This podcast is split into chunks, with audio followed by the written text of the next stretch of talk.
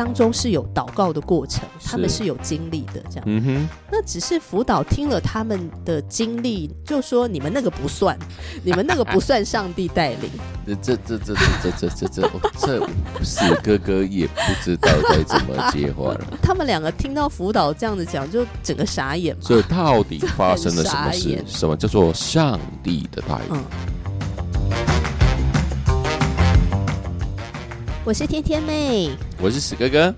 上一集节目不是聊到说，如果你的亲友嫁娶了一嗯个你有点担心的对象，就你会怎么办嘛？哦嗯，在聊那一集的时候呢，我也突然想到的一个例子，也是发生在教会里面的。教会有一个很年轻的小姐妹，嗯哼，嗯，呃，所谓很年轻，就是她也大学了啦，哈、嗯就也大学毕业了。那她是教会的小组长，嗯哼，后来他就遇到了一个呃不信主的一个男生，是，那他觉得这个男生很好，这个男生也对他很不错，嗯哼，所以他就爱上了对方，这样子。那两个人就进入了热恋，然后就交往。但在教会里面啊，我觉得如果我们是要跟一个不信主的人谈恋爱的时候呢，其实这是非常大的一个争议。对，这是这是一个类似越级打怪，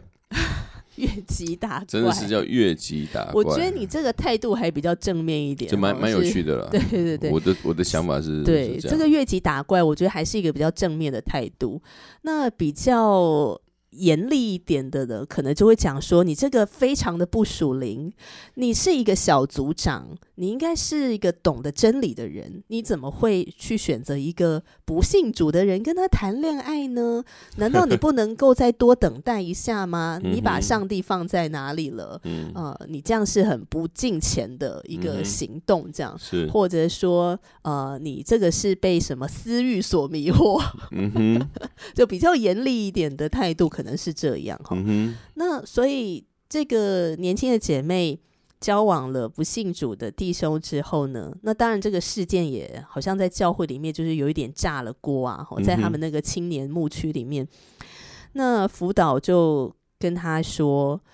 就有，当然就马上约谈他。嗯，开始以关心为名的约谈。我也相信是真的关心，嗯我我我也很相信哈。对对对对对，这辅导就也很关心他，然后跟他约谈。那当然就是告诉他一些真理啊，然后觉得说你是不是能够先放下这段感情，呃，等这个男生先信主之后，你再跟他谈恋爱嘛，不要那么急这样。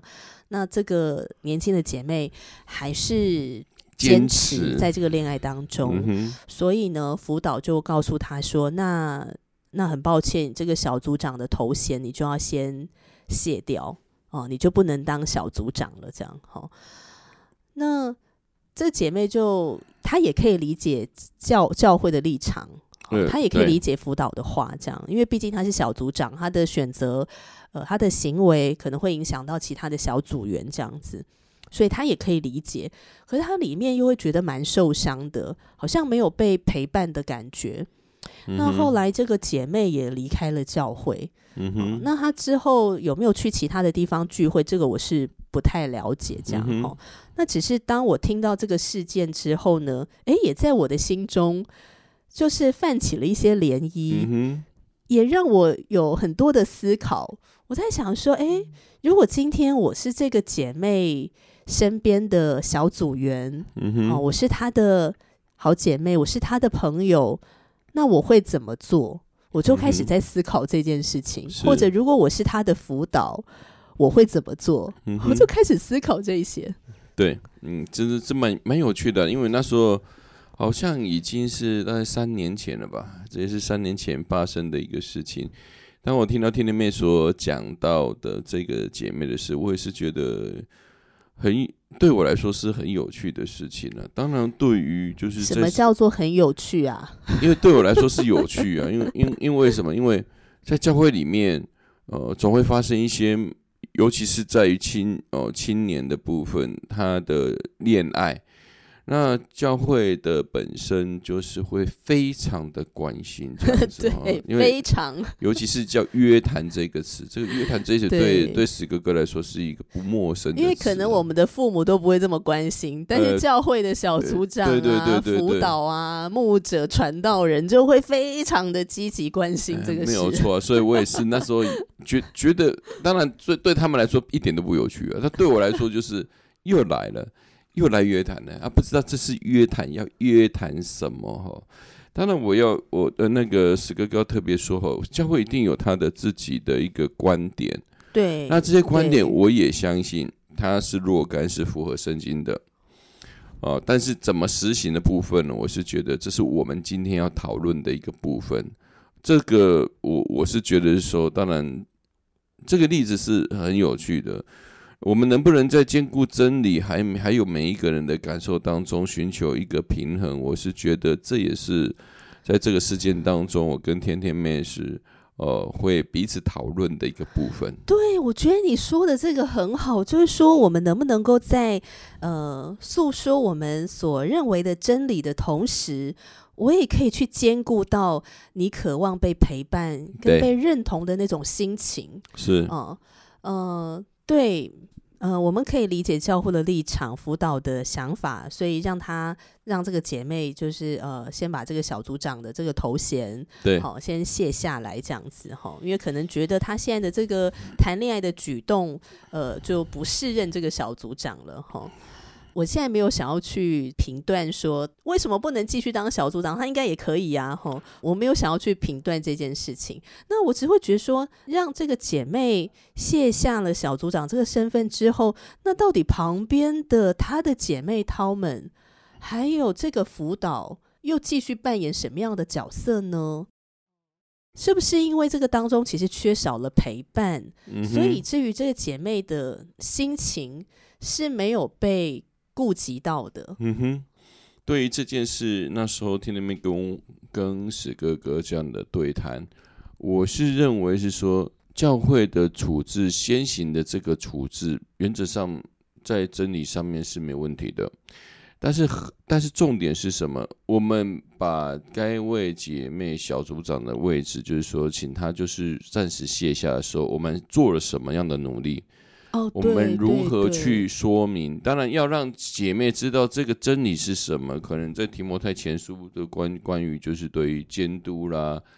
这一些教师啦，这一些呃，就是在教会当当中要做呃一些职务的人，他有一他有一定的要求。但重点是，呃呃，我们怎么样去协助这位呃曾经是小组长的姐妹，在婚姻当中如何在感情中了，还没呃结婚，呃，在那个感情当中，如何让他们也在信仰当中得到建造？我觉得这是很重要的，而且最重要的是什么？如何让他谈恋爱的呃，另外一个就是另一半，可以让他能够认识基督信仰，这应该才是我们最主要的目的吧？嗯，对，而不是哦，因为你你你跟那个呃不信主的在一起哦，所以呢，哦就就是只有呃叫你就是呃类似说你你要思考一下，你那个感情要暂停一下，我们是否有另一条路能走呢？我觉得这才是我们应该去思考的一个地方。对啊，就是我们在阐述这真理的同时，提醒他的同时，那我们为他是否也能够做出一些什么努力的行动呢？哦、因为这个事件也会让我想到我们的另外一对朋友，那他们现在也已经结婚了哈，那婚姻也是蛮幸福美满的。那我们这一对的结婚的这个夫妻朋友呢，这姐妹啊爱上这个弟兄的时候，这弟兄也还没有信耶稣，对，也还没信主，而且他们嗯俩还是远距离。呃，姐妹在嗯台湾，对。然后弟兄在美国，这样是。哦，是远距离的恋爱，两个人在不同的国家这样子。那当这个姐妹告诉我说，她决定要跟这个弟兄谈恋爱了，呃，她决定要跟这个男生谈恋爱了，嗯，呃，他们甚至都还没有面对面谈话，嗯都是用网络、用手机这样哈。那当我听到的时候呢，我就想说，哦哦，对方还没有信主，嗯，嗯，好，我就在心中想这样哈。那我就问这姐妹说，哦，你确定吗？对方还没有信耶稣？是你确定吗？嗯那姐妹就说，嗯，她很确定，是她很欣赏这个男生，然后她也很想要带领这个男生信主这样子。那我就看这个姐妹是这么样的渴望要跟这个男生谈恋爱这样子，嗯哦，那我就思考说，诶，那我在他的身边，我可以做什么呢？是哦，于是我就跟这个姐妹说，那就让你的呃，我们身边的这些呃弟兄姐妹，就你的朋友，让我们成为你的恋爱顾问啊，嗯哼好、让我们成为你的恋爱帮助者啊，好、好，你你现在决定要跟这个未信者谈恋爱了，那我给你出一点主意。好，你来试试看看有没有什么帮助，这样子嗯。好、那所以我同时把一些真理告诉他说，诶，其实如果你可以愿意等待这个男生信了耶稣，再跟他谈恋爱，你可能呃要经历的一些挑战会减少许多。是好、我同时告诉他这个，但是我也尊重了他的选择，并且、嗯呃也安慰了他的心情。嗯哼呃啊，应该说也顾及到了他的那个渴望恋爱的那个心情，然后告诉他说，我们你身边的跟你同小组的这些人，我们是愿意陪伴你的，我们做你的恋爱顾问嘛，嗯哼。啊，对，那所以那个时候我就记得，我们就建议这个姐妹说，哎，那你寄一本圣经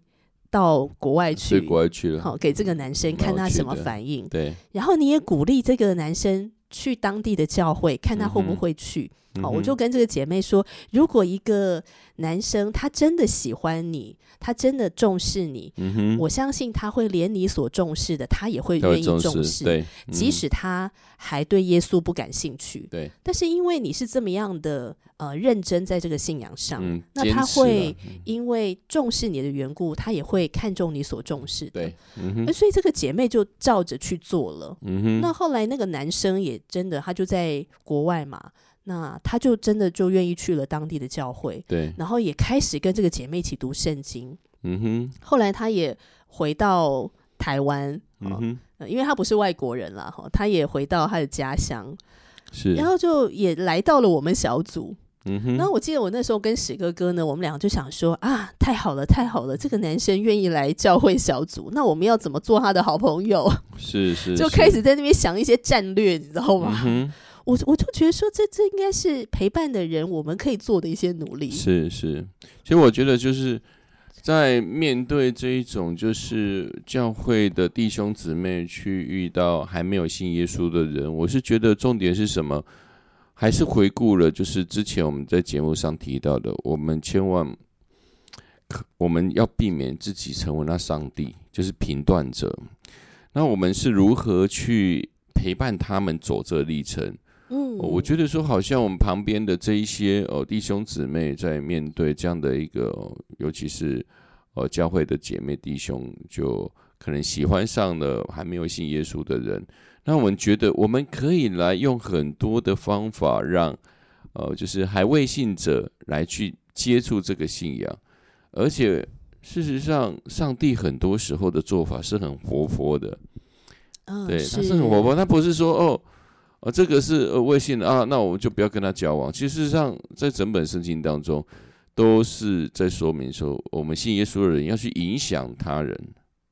嗯，对，不管是旧约的以色列人，因为他们要成为万邦之光嘛，那我们的基督徒也是要成为别人生命之光。所以，我们到底是如何用什么方法，是使去使未信者来去接触这信仰？就例如刚才天妹所说的，我们就鼓励这姐妹去送呃寄一本圣经过去，就可以知道这位弟兄到底怎么去接招那个时候还不是弟兄啦，啊。对对，那就是这位对 陌生的男士 这样子。所以，因为因为我们的经验就是，一般人遇到圣经，大概原则上，呃，很难去翻吧，哦、就是说很难去动吧，又去读吧，甚至去接受吧，或者是很多男孩子想要追。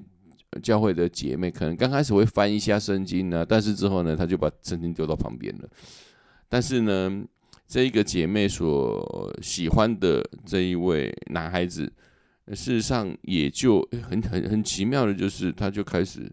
呃，可能看圣经啊，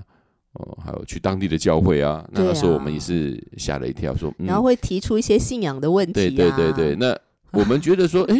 这或许可能也是上帝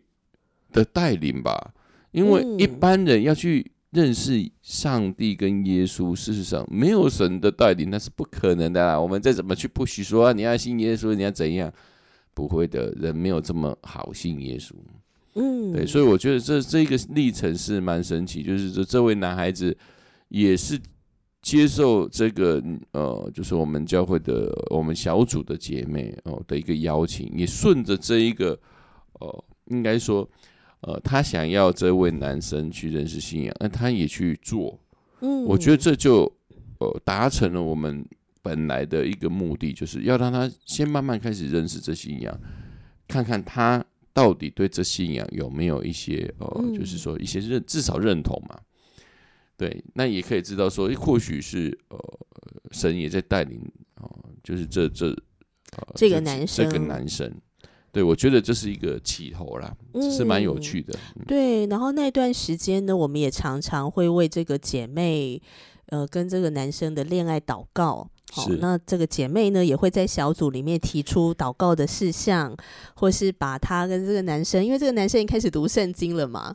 那这个男生以前是无神论者。所以就会提出很多很多的信仰问题，嗯。那他们难免就会发生一些些冲突啊，一些哦口角啊，那他就会把他遇到的这个 问题呢，就会在小组里面提出来那我们就会帮助他，嗯然后也一起祷告这样子。嗯。所以总觉得说，诶，他在这个恋爱的过程里面，我们也参与在这个当中了。我觉得是特别有趣的地方。嗯然后也让这个姐妹感受到她是被支持的。对，好，那无论后来她跟这个男生的恋爱到底有没有开花结果，嗯哼，我都觉得那好像不是最重要的了。最重要的好像是在这个过程当中，我们一起经历了什么，我们一起学习了什么。对，那我也觉得非常感谢上帝的是，这个男生也是很好的一个男生，因为他觉得他要为这个这个姐妹的感情负责任，嗯，也是很认真的，所以他就愿意呃回到他的家乡，跟这个姐妹真实的呃。就是真正的交往了，而不是这种远距离的这样子。嗯，然后是以结婚为前提。是那我们就是大家一起出去玩，然后他也愿意来，对，好，愿意跟我们接触跟互动。是那甚至他愿意进入这个小组，是，好，我也觉得是。哎，非常棒的。纵使他当初来可能是为了这个女生的缘故，为了这个姐妹的缘故，所以他需要跟他，所以他他需要跟我们互动，这样。是的哦不管他是用什么理由，嗯但至少，他愿意出现在小组。嗯哼，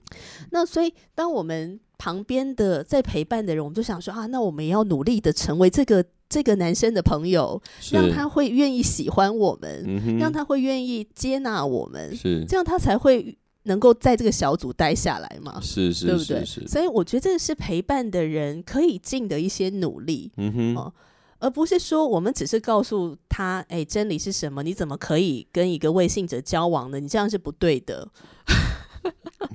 就好像只是丢一个石头，你知道吗？对，就丢一个石头过去给他。当然呢，我们的一个想法是，我们如果是喜欢上，就是说有就是跟我们同信仰的，当然是这是最好的。呃对对这当然是最好的。我们这个部分是没有改变的。当然，我们也有可能，呃，就是说教会的弟兄姊妹会遇到，就是说喜欢上呃还没有信耶稣的，但是这也很难说，这也这可能也是上帝的旨意，就是要让你怎么样去让他来接受耶稣，这是有可能的。我们常常会把这个真理狭隘到说，我们只能跟基督徒结婚。是啊，那为什么不包括把他带成变成基督徒之后跟他结婚呢？这也是一条路啊，嗯，对吗？那我是觉得说，因为这呃这位姐妹呃，就之前也是很呃呃也也是说在小组弟兄姊妹给他的一些意见，诶，他也很愿意去呃听从。那听从之后呢，呃，那上帝带领下这位这位呃，应该是这位的男孩子也竟然也很有趣的，就是遵照着，哦，就好像呃每一件事情就很顺呢、很顺。那事实上，我也是觉得这如果不是上帝在带领他，我想那是很难啊。你想一想，一个一个男孩子在美国生活一段时间，在那边的一个嗯，哦，就生活也也不错，对啊工作也很好的，工工作也很好。那他为了这个女孩子，不要说这个女孩子，他也为了这女孩子的信仰，他也愿意去努力，甚至把嗯当地美国工作把它放下，他回来台湾。我觉得这个对一般男孩子来说，这个牺牲太大了。那为了一个嗯感情要牺牲这么大吗？呃，要牺牲在异地有一个比很好的工作，而在台湾而变成是一个还不知道方向的一个状况。等于我从零开始，因为对男孩子来说，他一般的话，如果以我的观点来说是，那是风险太大。如果是我，我不会冒这个险。嗯，对我说实在的，应该是我把女孩子吸引到我那边去吧。嗯，哎我也可以说哥哥的性哦，格，对啊，那如果是这样子的话，我就哎，那你就过来美国，我跟你去教会。但是事实上，我到底 我到底是不是我心里这样想？我可能是把你骗走啊，骗到美国去啊，你要不要去去教会啊？就是可能他他就在我的范围势力范围内了，要不要去教会？可能去去个两三次，反正他自己去聚会嘛，然后我就慢慢的就不聚会了，这有可能啊，对啊。所以，当这一位男孩子愿意抛下啊异地的一个很不错的工作来台湾的时候，我就已经有感觉到，哎、他是在玩真的。这个玩真的当下，很认真，对这玩真的当下，我们会觉得他的决心，他是他可能是真的，哦，对这个不管是这个女生还是这个信仰，他有在认真思考。对，所以我觉得是这这一个陪伴的部分也也是，嗯，我觉得蛮神奇的啦。对，其实我们在当中也有很多的观察的，，对嗯，而不是只是盲目的陪伴，对对对对，有在观察说这个男孩子是否愿意接纳这这个女这个姐妹的一个嗯朋友们，还有他的应对、他的对答之间，我们都觉得，即使当时他还没有认识耶稣，他也是一个很不错的人。嗯，很真诚的，对对对，我就觉得说，嗯光光是这一点，一个人的真诚，我相信在婚姻当中，这就是一个必要条件。那如果再加上这个信仰，我相信就更好了。嗯、对啊，对啊，所以我觉得非常感谢神。我觉得是在小组弟兄姐妹大家彼此的合力的陪伴之下，对对，当然你就是我们很努力的让他愿意喜欢我们，呃跟我们相处。当然也有一种对，比较，然后后来他也信耶稣了。呃对对对对，但也是在小组弟兄姐妹合力的监视之下，监视，我们一直看看看你们到底是在玩真的还是玩假的这样子。但是我觉得，如果在这当中他展现出来的真诚，我我觉得每一个呃小组弟兄姐妹都可以感受到，对、啊，最重要是感受到了。所以后来我觉得很感恩的是，后来这个男生他也愿意接受耶稣，对而且他接受耶稣不是因着这个姐妹的缘故，嗯而是因为他自己有真实的经历到上帝，是然后他也跟他的原生家庭和解。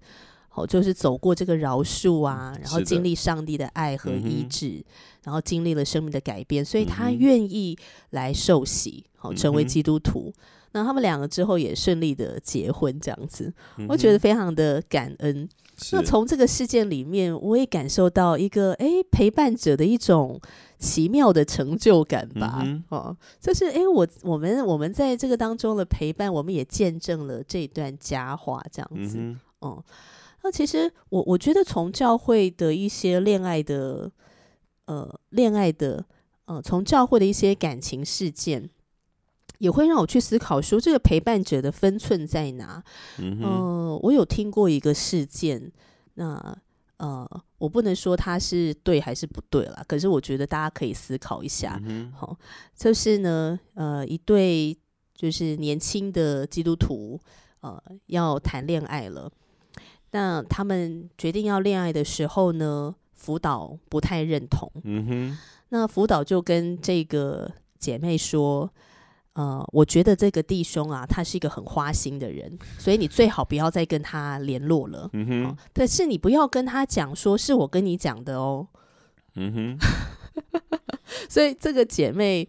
就断了跟这个弟兄的联系。嗯，那对弟兄来讲，诶，姐妹怎么突然人间蒸发了这样子？嗯哦，就他不知道说，原来辅导私底下去约谈的这个姐妹，是，然后叫姐妹断掉跟他的联系，这样。那那所以弟兄也不知道，原来在辅导的眼中，他是一个花心萝卜。哦，那为什么辅导会这样看待他呢？是因为教会本身弟兄就很少嘛。好，年轻的弟兄很少，那姐妹比较多。那这弟兄又很优秀，哦，他的学历很好，那个性又很幽默，所以跟大家都相处的很好。那在一个弟兄少、姐妹多的情况之下，辅导就觉得他是一个危险的人物，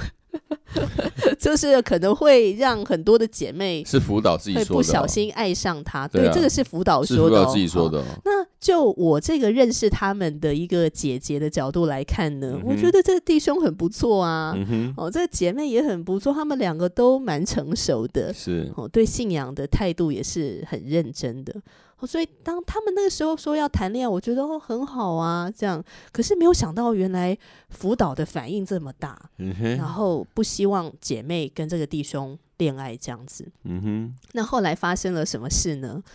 后来就发生了一个事件，就是有一次这个弟兄哦，在教会啊，他就发现了，哎，这辅导呢，对在对在私下 talk talk，对对对对对，就是他就发现说，哎，辅导私底下在约谈这个姐妹，被他发现，嗯。哦，在一个祷告室里面，嗯哼，他就决定我也要进去加入，这样。哦，我觉得他很勇敢呢，对，他就决定进去了，进去他赶紧，他就跟对，嗯。他就跟辅导说：“哦，我我我呃，对，就是要谈话，私底下谈一对一 OK，但我觉得一对二也是很重要，嗯就是有三方沟通、哦。我觉得这个想法是非常成熟的，你总是要三方沟通一下吧，这样哈、哦。嗯哼，那他们两个人呢，也告诉辅导说：哦，在面对这个感情，他们决定要谈恋爱的这个过程里面。”他们跟上帝祷告的过程中，他们觉得，诶，上帝是如何带领他们的？哦，一步一步的让他们发现对方真的是很棒的对象，品格很好，所以他们才决定要谈恋爱。这样哈，这个当中是有祷告的过程，他们是是有经历的。这样，嗯哼，那只是辅导听了他们的经历，就说你们那个不算，你们那个不算上帝带领。这这这这这这这这我这死哥哥也不知道该怎么接话了，什么，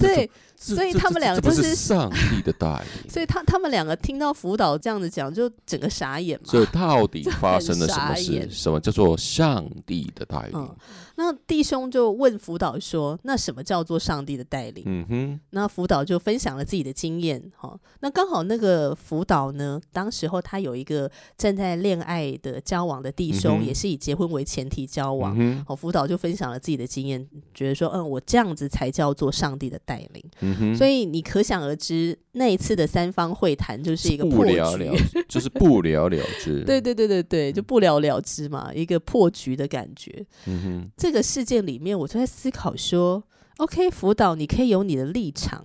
但这个辅导在陪伴的过程里面，这个分寸到底该怎么拿捏啊？对啊，因为我觉得蛮好笑的啊，因为为什么我要刚才在旁边一直说 PS？PS 就是说，这位辅导之后所说的什么，说他自己跟当时的男朋友，呃，寻求上帝的印证才是对的。但是最好笑的是，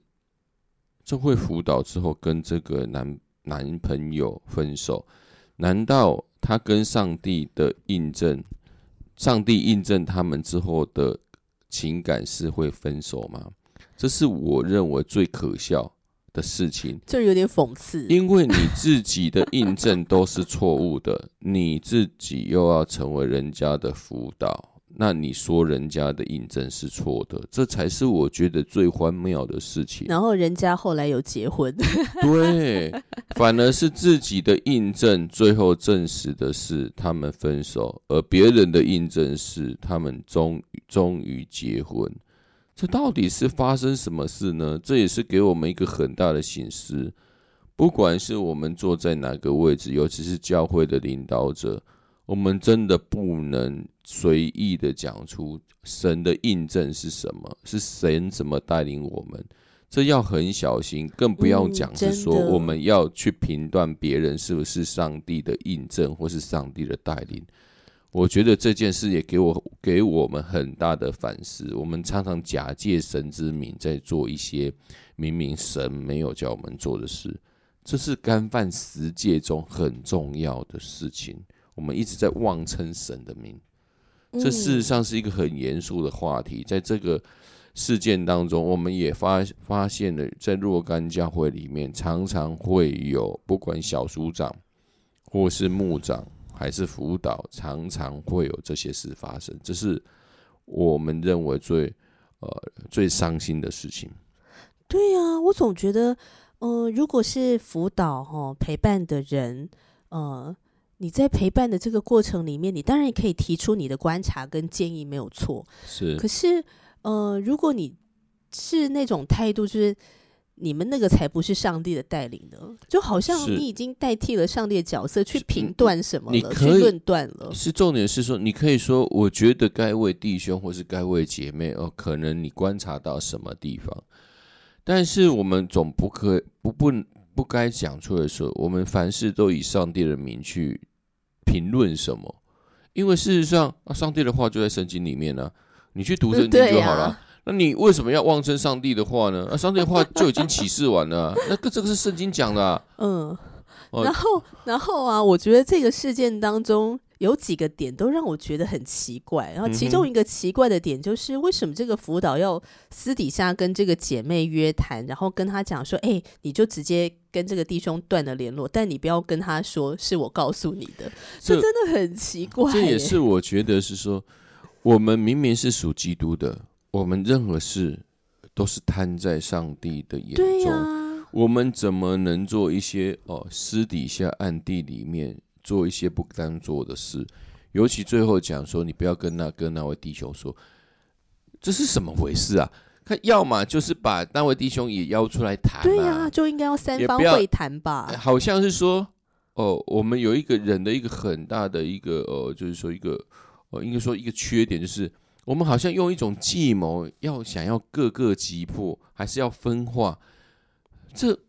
这已经超乎我们的想象，这是我们信仰之中要该做的事吗？不是吧？如果我们要澄清关系，我们要定罪于人，也要有两个公证人，这也是圣经所说的，要有两三个人以上，我们就要定人家的罪。如果我们对人家有意见，也不是私底下我们跟跟他讲什么。如果要一对一，应该说辅导要跟这位男生，这这位弟兄说吧，因为你要指出他的错来啊，这个才是圣经所教导的。如果他不接受，就再找一个同伴嘛。如果再不接受，交给教会嘛；再不接受，呃，就把他当做外邦人嘛。这不就是圣经的做法吗？但是这一个事件当中，我们看到的却是，呃，辅导没有按照圣经的话，但是他却妄称上帝的名，这是一个让我觉得很嗯纳闷的事情。我觉得在教会里面很容易会发生这种情况，嗯，而且被辅导的人也会不知道该怎么办，嗯因为教会很强调要顺服权柄嘛，而且呢就会。而且通常呢，这个领导者呢，他们就会用，比如说圣经讲到的那个在上有权柄者，都是什么上帝的你能得到顺服了。对对对，人人都当顺服嘛，在嗯上有权柄的人人，呃，因为权柄出于上帝，所以人人都当顺服。所以当这句话丢出来的时候，你如果不去照着做，好像就显得你真的是很不顺服，呃是，你真的是一个很不属灵的 不乖的但。但是重点是，呃，在上掌权者他不能违背神的话，辅导不能违背神的话，对牧长不能违背神的话。当他们违背神的话的时候，我们是可以拒绝接受他的命令的。对，呃，事实上明明就是他们已经违反上帝的话，但是我们要顺服他，错了。其实圣经并没有这样的说。但我觉得那个当中的难度就是说，被辅导的弟兄姐妹，我们自己对真理我们要熟悉。对我们事实上也是因为不熟悉。如果不熟悉的话，你就无从分辨。嗯好像上面的人怎么说，你就只能跟随他。嗯哼，而且教会又是一个比较封闭的群体嘛，嗯然后这个当中的关系又很紧密的时候，哦，而且特别是那种中小型教会，大家都彼此认识的时候，就觉得，诶，我为了符合这个文化，我很害怕我会变成一个特立独行的人被啊，贴标签，对，被贴标嗯签啊，被别人用异样的眼光啊，等等的。哦，所以就会有一种很勉强被强迫的一种感觉出来，这样子。然后甚至有的领导者，比如说像我们刚才提到这个事件中，这个辅导他对这个姐妹讲话的时候，他是说。因为我很在乎你，那情因绪为我很勒索了爱你，这情绪勒索了，那你要分辨说，哦，这是情绪勒索，可是有的时候，我觉得在华人的文化搞里面不清楚，很难分辨。没有没有嗯这种界限，不知道这个叫界限呢。对，所以我觉得这陪伴者，如果我们是陪伴者的话，嗯、不管你是呃朋友啊、亲友啊，或者是小组弟兄姐妹啊，我觉得在陪伴当中的分寸跟界限，对是很重要的事情。对，不管是陪伴的分寸界限，还有就是说，我们这刚才的天天没有特别讲到，我们对于圣经的一些真理的掌握，嗯事实上我们是还是不足的。我们需要在这真理的建造上面要确实。那确实之后，我们就遵照神的话去做，就不会发生像类似这样的事情。但是，当我们私自去解释上帝的话，而是不按照圣经的标准的话，我们就会搞出一些很奇怪的事情，嗯，就会发生像类似我们所谈论的事情了。对，这其实是让人觉得很伤心的事情啊、对对尤其是嗯又是呃，可能呃，辅导也读过神学院，但是重点不是在这个信仰里面，重点不是知识，这个信仰重点是生命，活出嗯来你的生命是什么？是生命，对，不然的话，耶稣所选召的门徒没有一个是当时所看为是是知识分子或是文士，没有一个。嗯，对，但是他们对上帝的话是何等的，呃，经历是何等的丰富。对这也这不是说我们不要读神学，就是说我们对于神的渴慕不要读神学，而是我们需要把神的话语熟悉之后，而且能活出来，嗯，这才是一个最重要的一个关键啊。其实这也会让我想到，在创世纪啊，这个上帝说你们要吃生命树。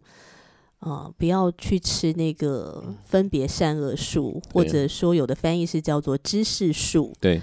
对，那以前我都觉得说分别善恶树很好啊，可以分别善恶，为什么不能吃这样子？嗯哼，但是信了主，然后读圣经，经过了多年的基督徒生活之后，哎，就越来越体会到，就是你刚刚说的，呃，基督信仰它其实是一个生命的流露。那这个生命的流露怎么去解释它？其实就是在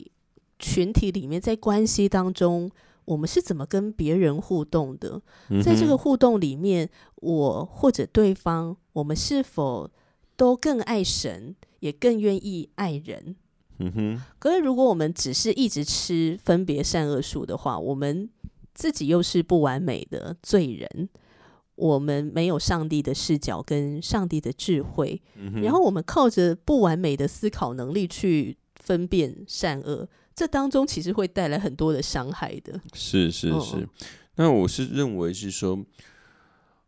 唯有上帝的话可以让我们知道上帝的心思意念，但是重点是什么？我们要很确定的，到底上帝这句话的意思是什么？这是蛮重要的，而不是曲解上帝的话，甚至用上帝之名的话来去辖制或是勒索别人。那我是觉得这是蛮有趣的，所以在经文的应用上面，这也是哦我们在这几年信仰之中发觉的。我们可能很多时候是误用经文，哦，可能误也使弟兄姊妹跌倒的一个很重要的原因呢、哦，今天这个话题真的蛮严肃的，嗯不知道听众朋友有什么样的想法，也很欢迎你留言给我们，跟我们聊一聊吧。嗯哼，今天就先聊到这里了，我是天天妹，我是史哥哥。我们下期节目见了，拜拜，拜。拜